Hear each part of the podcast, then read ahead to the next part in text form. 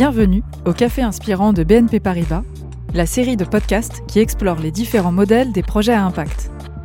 Dans chaque épisode, nous aidons les entrepreneurs for good et les positive makers à optimiser le lancement de leurs projets et leur donnons des pistes pour intégrer l'état d'esprit for good et travailler différemment.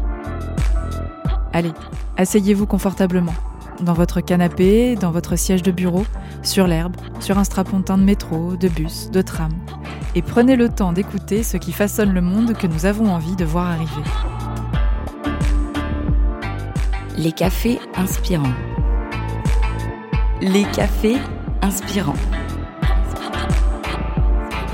Je vous en parle depuis le début. L'un des ingrédients majeurs du succès, c'est de savoir si son idée répond à un véritable problème, si elle peut avoir des effets vertueux réels sur la planète et ou la société.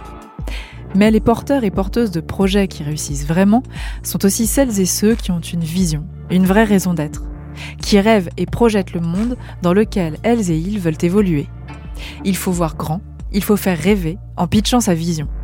Et pour la construire et la réaliser, il faut penser petit. Petits pas, petits cailloux, passages successifs à l'action. Alors comment réussir à penser simultanément sur ces deux tableaux? Comment prioriser ses actions pour parvenir à sa vision? Et comment faire évoluer ses petits pas au gré des écueils pour continuer à nourrir ses objectifs? On en parle avec deux entrepreneuses qui sont passées à l'échelle et qui sont en pleine croissance. Elles vivent actuellement ce qu'elles racontent depuis le début de leur aventure entrepreneuriale. C'est le sujet de ce nouveau café inspirant. Aujourd'hui, l'épisode s'intitule Comment changer d'échelle sans perdre ses valeurs? Bienvenue, euh, Hortense Sarang, donc de Fleur d'ici et de Local. Bonjour à tous, bonjour Mathilde, merci de l'invitation. Et Astrid Parmentier, donc, qui est cofondatrice de Tom et Josette. Vous allez nous expliquer ce qu'est Fleur d'ici, ce qu'est Tom et Josette euh, et qui vous êtes euh, dans un instant. Bonjour Astrid. Donc euh, je m'appelle Astrid, j'ai 26 ans et je suis la cofondatrice de Tom et Josette. Tom et Josette, c'est une entreprise qu'on a créée il y a deux ans avec mon associée Pauline. Au début, on s'est rencontrés dans un master d'entrepreneuriat à HEC. Moi, j'avais fait toutes mes études à HEC et Pauline est psychologue et m'avait rejoint pour cette dernière année. Et on s'est très rapidement retrouvés autour de sujets de société en commun qui nous parlaient, notamment la prise en charge des personnes âgées dans la société et le manque de place en crèche. Et donc, on est arrivé à cette idée, qui est Tom et Josette, de développer un réseau de micro-crèches intergénérationnelles dont toute l'ambition est de replacer les personnes âgées dans une démarche de transmission et de créer euh, des micro-crèches euh, pour accueillir euh, des jeunes enfants de moins de 3 ans. Donc ça veut dire que euh, vous développez des micro-crèches au sein d'EHPAD ou de structures préexistantes, c'est ça, qui euh, accueillent des personnes âgées?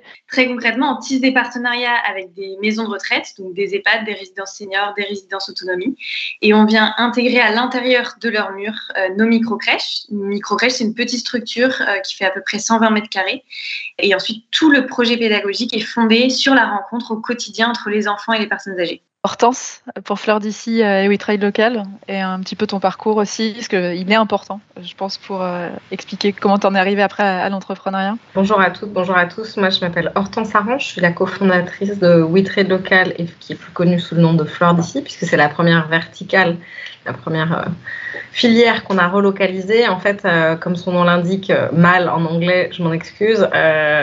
We Trade Local, ça veut dire on fait du commerce local. Donc euh, c'est un, logiciel de gestion de filière qui permet en fait, enfin la mission en tout cas, c'est de relocaliser des filières qui aujourd'hui euh, souffrent vraiment de la mondialisation. Donc on a commencé par les fleurs puisque les fleurs euh, à 85% c'est importé du Kenya, de Colombie, d'Équateur, enfin voilà, dans des conditions à la fois sociales et environnementales qui, qui sont vraiment pas terribles. Tout ça pour un produit donc, euh, pour lequel il n'y a absolument pas besoin d'avoir recours à de l'importation, puisqu'on produit des fleurs euh, partout en France et en toute saison. Et donc, euh, voilà, nous, on a, on a souhaité s'atteler à, cette première filière, mais l'objectif, il est un peu plus large, puisque c'est aujourd'hui, on a 90% des Français qui disent vouloir consommer des produits locaux, et les circuits courts, c'est à peine 5% des volumes dans l'alimentaire, donc c'est vraiment rien du tout. Je parle même pas des autres filières, le textile, les matériaux de construction, etc. La raison pour laquelle euh, il n'y a pas d'alternative, c'est qu'aucun acteur n'a appréhendé la filière de façon écosystémique scientifique, nous on dit de la graine au vase pour la fleur ou de la fourche à la fourchette pour l'alimentaire. et que donc voilà, il fallait avoir cette approche un peu intégrée. Et, et donc c'est ce qu'on se propose de faire donc avec WeTrade Local et notre premier prototype, qui est un gros prototype déjà, notre première expérimentation, c'est la filière de la fleur. Moi, je suis un tout petit peu plus vieille que Castrid. J'ai eu plusieurs autres carrières euh, avant. J'ai été notamment euh, donc grand reporter euh, pour la BBC, qui m'a valu d'être en Afghanistan il y a 20 ans. Donc, ce qui se passe actuellement m'attriste fortement. Et puis ensuite, j'ai fait du conseil, notamment donc en, communication, mais sur la partie digitale. Donc, c'est vrai que ça fait plus de dix ans euh, que je travaille avec les métiers du digital et je pense que c'est euh, effectivement deux composantes assez importantes dans euh, le projet tel qu'on le porte aujourd'hui. Je pense que ton parcours est intéressant aussi parce que, et on en parlait quand on avait préparé l'entretien, que tu avais toujours voulu avoir un impact au niveau de la transformation de la société. Donc finalement, enfin, l'entrepreneuriat est une des façons pour toi de l'exprimer, c'est ça? Ce que je dis souvent, c'est que moi, ce que je fais, c'est que je suis au service de l'intérêt général. Ça fait un peu grandiloquent, mais c'est tout à fait sincère. Et euh, c'est ce que j'ai fait donc à travers euh, des, des, modes d'action, on va dire, euh, différents. Quand, j'étais journaliste, j'étais journaliste pour la BBC, qui est le, service public de l'information mondiale. Donc il y a une mission très très importante et une responsabilité très importante vis-à-vis bah, de, des populations du monde entier. Ensuite, j'ai fait un peu de politique. donc ça, c'est la voie la plus classique, on va dire, pour travailler au service de l'intérêt général et aujourd'hui, je le fais par le biais de l'entrepreneuriat. Mais voilà, c'est toujours la, même, euh, la poursuite du même objectif. C'est-à-dire contribuer à transformer la société, idéalement dans un sens plus positif. Comment est-ce que vous avez construit votre projet? Est-ce que vous avez d'abord formalisé cette vision, cette raison d'être? Est-ce que vous avez détecté un problème et comment les petits pas voilà, pour, pour le résoudre? Comment est-ce que, comment est-ce que ça s'est fait? En fait, on a eu très rapidement l'idée de la crèche parce qu'en discutant avec des jeunes parents, on s'est rendu compte de l'énorme problème sociétal de manque de place en crèche. Et donc, c'était vraiment la rencontre de ces deux problèmes-là, l'isolement des personnes âgées, le manque de place en crèche. Et du coup, la solution répondait à deux gros enjeux en même temps. Et donc, direct, on a eu la crèche. En revanche, le modèle de la micro-crèche, on l'a affiné ensuite.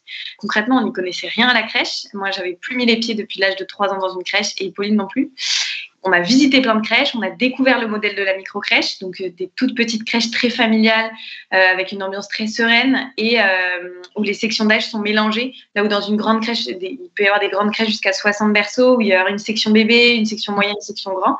La micro-crèche, on est tout mélangé. Et en fait, au départ, on, est parti plus d'une contrainte architecturale. Une micro-crèche, c'est pas beaucoup d'espace, donc c'est un espace qu'on peut trouver dans des résidences seniors. Et en fait, derrière, on s'est fait une conviction pédagogique parce que, en fait, c'est un super accueil pour l'enfant, c'est vraiment un cocon.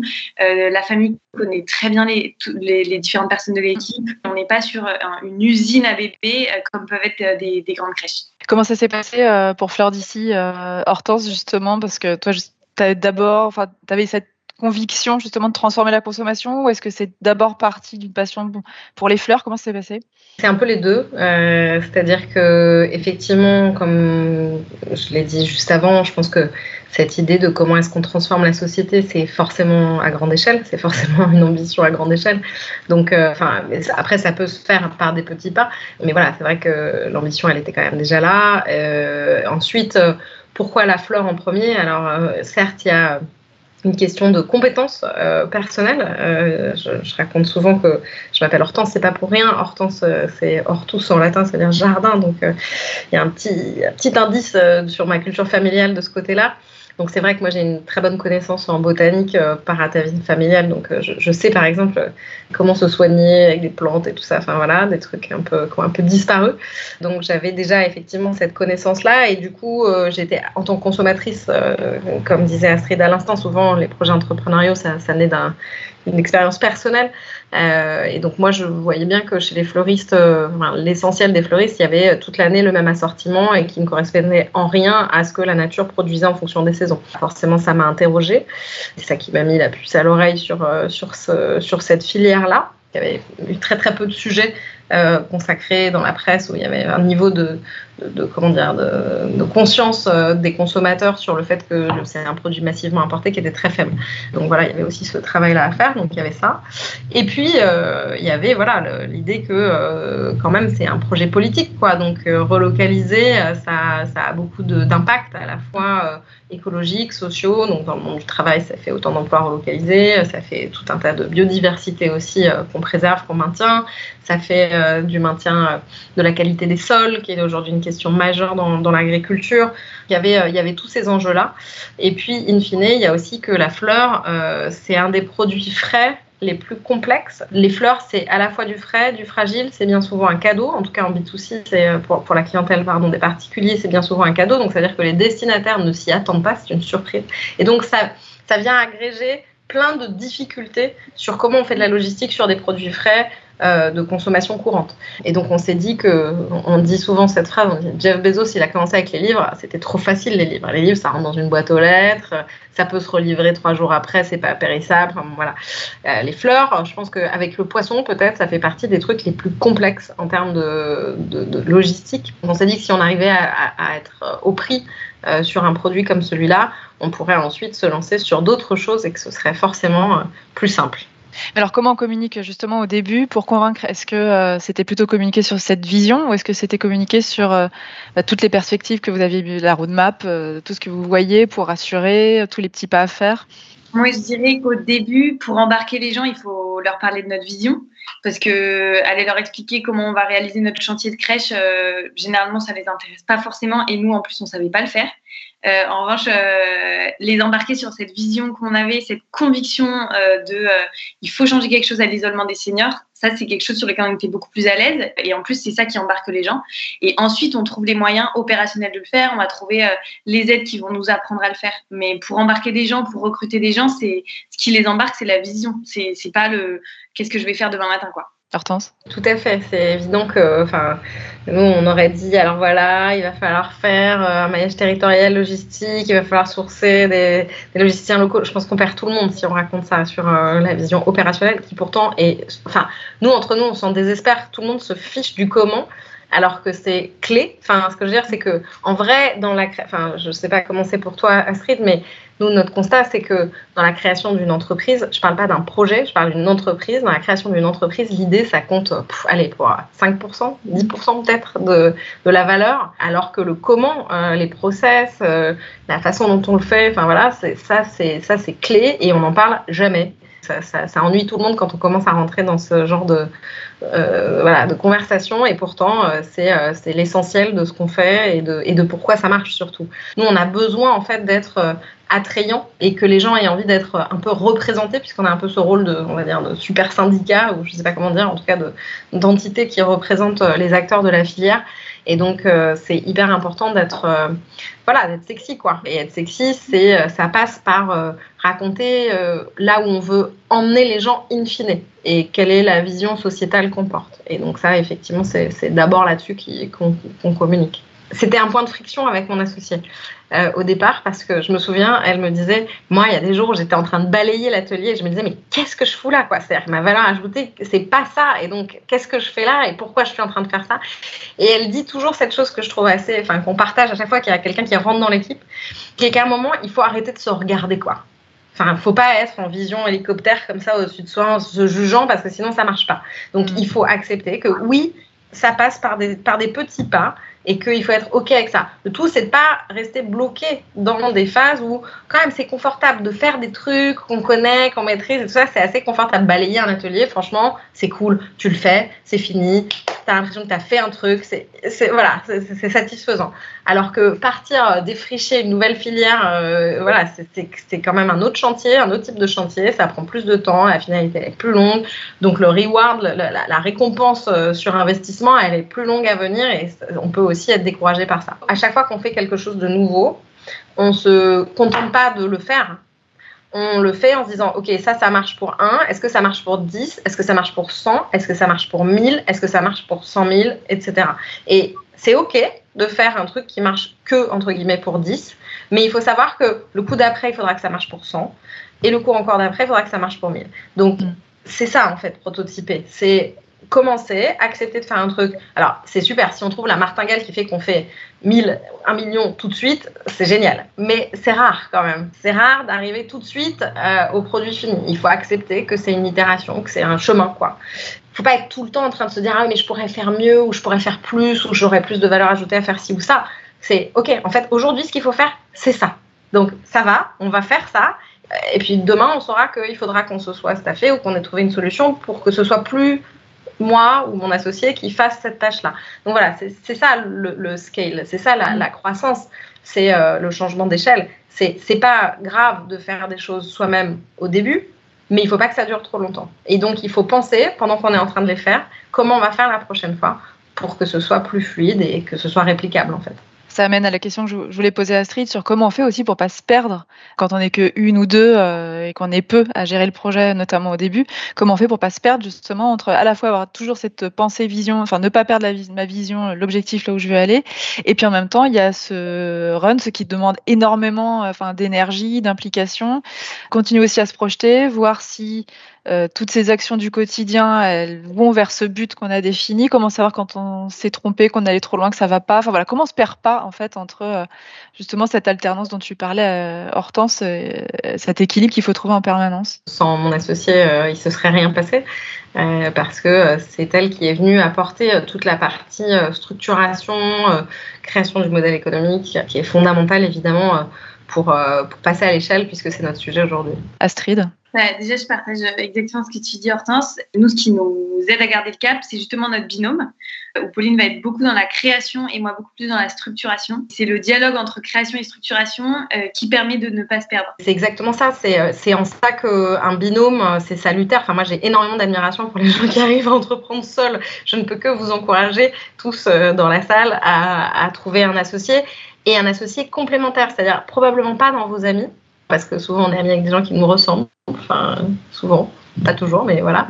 Et donc euh, c'est vrai que nous, par exemple, on a eu beaucoup de chance parce que mon associée, je, ne la connaissais pas. C'est quelqu'un qui m'a appelé euh, sur la base d'un article de presse qu'elle a lu, euh, voilà, où elle, avait eu la même idée, et, sauf qu'elle vient vraiment, c'est comme disait Astrid, je pense que c'est vraiment, moi, je suis la personne qui va prototyper, qui va défricher. Je suis, j'ai un profil, voilà, assez clairement de de pionnier et, euh, et, elle, elle a un profil de bâtisseur.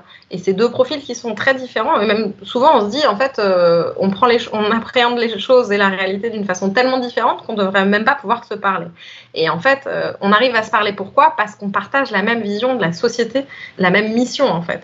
Et donc c'est ça qui nous aligne. Et du coup, c'est comme tu disais, c'est cette espèce de pas de deux là, de tango où il faut, enfin voilà, c'est les deux en même temps. Alors pas toujours en même temps d'ailleurs, l'un après l'autre. Ou Enfin voilà, il y, a des phases où l'un prend le lead et c'est l'autre qui se met euh, plutôt sur le, sur, sur le siège passager. Enfin voilà, y y a, et, ça varie. Et donc il faut accepter euh, d'être dans, un, dans, ce type de management un peu fluctuant où euh, c'est pas toujours. on est très habitué en France à avoir des, des, capitaines d'industrie, c'est toujours incarné par la même personne, etc.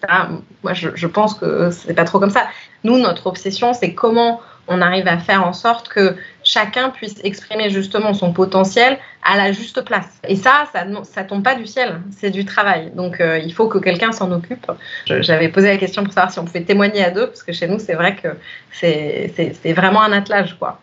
Comment est-ce qu'on justement on sait qu'on est toujours aligné, qu'on va toujours dans la bonne direction et que justement on se dit, enfin, on se laisse pas ni influencer par un succès, une réussite, ni par des conseils ou des personnes qui nous entourent Moi, je dirais que c'est là qu'il faut revenir à la question de la vision. Euh, en fait, euh, si la vision du départ, elle est claire et qu'il y a des, petites galères opérationnelles, il est toujours temps d'aller voir. Si on prend un exemple concret, euh, nous, notre vision, donc reconnecter les générations, dans le concret, au début, les ateliers peuvent mettre du temps à se mettre en place parce que, par exemple, en fait, euh, on n'a pas, assez parlé du projet aux équipes euh, soignantes de l'EHPAD. Et donc, pour le moment, euh, c'est compliqué dans leur emploi du temps de caser les ateliers de rencontre. En fait, soit on se dit, bah, en fait, finalement, on accepte de faire des crèches qui sont que du voisinage et on oublie un peu notre côté intergénérationnel, soit on revient à notre vision notre vision, c'est reconnecter les générations et donc on trouve des moyens de faire en sorte que ce soit plus simple pour les équipes soignantes de nous intégrer dans leur, euh, dans leur quotidien. C'est ça, c'est une question de temporalité, c'est-à-dire qu'il faut, enfin, nous on essaye d'être très pragmatique, c'est-à-dire que je, je pense qu'on est des anti-ayatollahs, euh, il y a des choses qu'on fait, alors on va faire au mieux qu'on peut aujourd'hui. Mais c'est bien aussi de, de, prendre des projets qui nous permettent de construire des choses. Je, vais donner un exemple très concret. Aujourd'hui, on est en train de. Donc, nous, on, a, on, faisait, les bouquets de fleurs, etc. Aujourd'hui, on nous demande de faire les plantes les plantes, la filière, elle est vraiment complètement sinistrée. C'est-à-dire qu'il y a quasiment plus de producteurs de plantes. Mais précisément, nous, il faut aussi que, comment dire, c'est la question de la poule et l'œuf. C'est-à-dire qu'il faut qu'aujourd'hui, que nous, on suscite la demande pour pouvoir recréer la filière. Donc il y a un moment où il faut que quelqu'un prenne un risque commercial, c'est nous qui le prenons, en allant vendre à l'extérieur quelque chose qui est pas tout à fait, qui n'existe pas tout à fait aujourd'hui. Donc on va s'engager et donc on est dans cette, euh, cette espèce d'effet ciseau qui est pas toujours euh, hyper confortable. Mais du coup, ça nous demande de faire des choses euh, assez intéressantes qui sont de, de recalibrer la demande avec le client, de dire ok, vous voulez des plantes comme ci, comme ça. Ça, aujourd'hui, c'est pas disponible en français. Donc, ce qu'on va vous proposer, c'est tel ou tel succès d'année, le temps de reconstruire. Et puis, dans un an, voilà, donc ça nous fera moins de marge parce que du coup, on va remplacer les plantes plus rapidement que ce qu'on ferait si on était dans une filière déjà aboutie. Mais c'est pas grave, ça va. Comment est-ce qu'on concilie aussi tout ça, toutes ces perspectives de croissance liées à sa vision, ses convictions, les enjeux qu'on veut défendre, avec les perspectives de croissance de son entreprise qui sont pas forcément les mêmes. C'est avant tout une histoire de pédagogie, quoi. C'est-à-dire qu'il faut pouvoir expliquer si on dit non ou si on ne fait pas une croissance folle ou je sais pas quoi. Euh, il faut pouvoir expliquer pourquoi. Nous, on n'est pas tellement confrontés à cette problématique-là de euh, qu'est-ce que ça voudrait dire de faire de l'hypercroissance. Nous, dans notre cas, faire de l'hypercroissance, ça voudrait faire de l'hyper-impact. Donc, nous, on est très contents avec ça parce que si nous, on, est amené à, je sais pas, à prendre 100% du marché de la fleur, bah, c'est mieux pour tout le monde en fait. C'est-à-dire que c'est mieux pour nous, c'est mieux pour nos investisseurs, mais c'est aussi mieux tout simplement pour euh, la planète, euh, les travailleurs. Enfin voilà, c'est donc, donc les deux objectifs se rejoignent parce que précisément la mission, elle est très claire et elle est très alignée avec, euh, avec l'impact.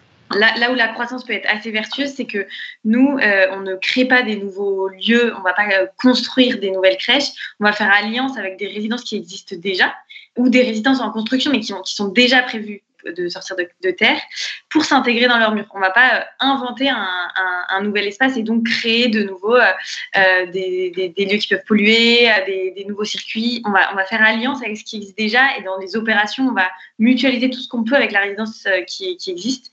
Et donc, quand on fait alliance avec ce qui existe déjà, c'est pareil, ça, inscrit des valeurs de croissance juste dans la, dans la boîte dès le début. Est-ce que, avant de conclure, vous avez un conseil, un mot, un message à faire passer justement, dans, cette perspective de, conciliation euh, permanente entre euh, est-ce que je suis toujours euh, juste avec ma vision dans les actions que je mène et en quoi l'une sert l'autre et inversement? Je pense qu'il faut bien prendre le temps de définir la mission et ses impacts au départ. Nous, on essaye d'être très écosystémiques dans le sens où on essaye de prendre en compte tous les impacts de euh, notre action. C'est-à-dire que c'est pas juste on fait des fleurs locales et de saison, c'est des fleurs locales et de saison, mais qui vont être livrées par des livreurs responsables, qui ont des contrats de travail. Alors, ça paraît fou aujourd'hui, évidemment, parce qu'il y a des plateformes qui font pas tout à fait ça. droit du travail, euh, ça pas trop, euh, ou en tout cas qui seront livrés avec des moyens aussi décarbonés. Euh, le, enfin, toute la partie packaging, elle a été pensée comme ça. Euh, la répartition de la valeur, euh, c'est, enfin voilà, on a, on a essayé de penser tout de la façon la plus vertueuse possible, de façon euh, holistique. Donc c'est, c'est aussi ça, effectivement, c'est de se dire que dans sa mission, nous, il y a des sous-missions. Euh, et donc, par exemple, nous, dans, tel que c'est inscrit dans les statuts, on est une entreprise à mission, donc, et euh, on, en a deux qui sont euh, le, développement de l'agriculture locale, ou en tout cas sa protection, et le soutien au commerce de proximité, puisque nous, on agrège finalement des, artisans commerçants de centre-ville qui ont un rôle dans la dynamique sociale, dans le maillage territorial, etc. Euh, et, voilà, et donc on essaye effectivement d'avoir le modèle le plus vertueux possible à 360, c'est-à-dire aussi bien sur le plan environnemental que social, euh, parce que je pense qu'il n'y a que comme ça qu'on arrive à un produit réellement durable. Astrid? En fait, quand on est entrepreneur, on peut choisir euh, tout ce qu'on, on peut choisir tous nos fournisseurs, on peut choisir tous nos clients, on peut choisir euh, notre façon de recruter, notre façon de manager. Et justement, du coup, quand on essaie d'être le plus aligné possible avec euh, ce qui est notre intuition de ce qui est bon, bah, c'est là qu'on atteint.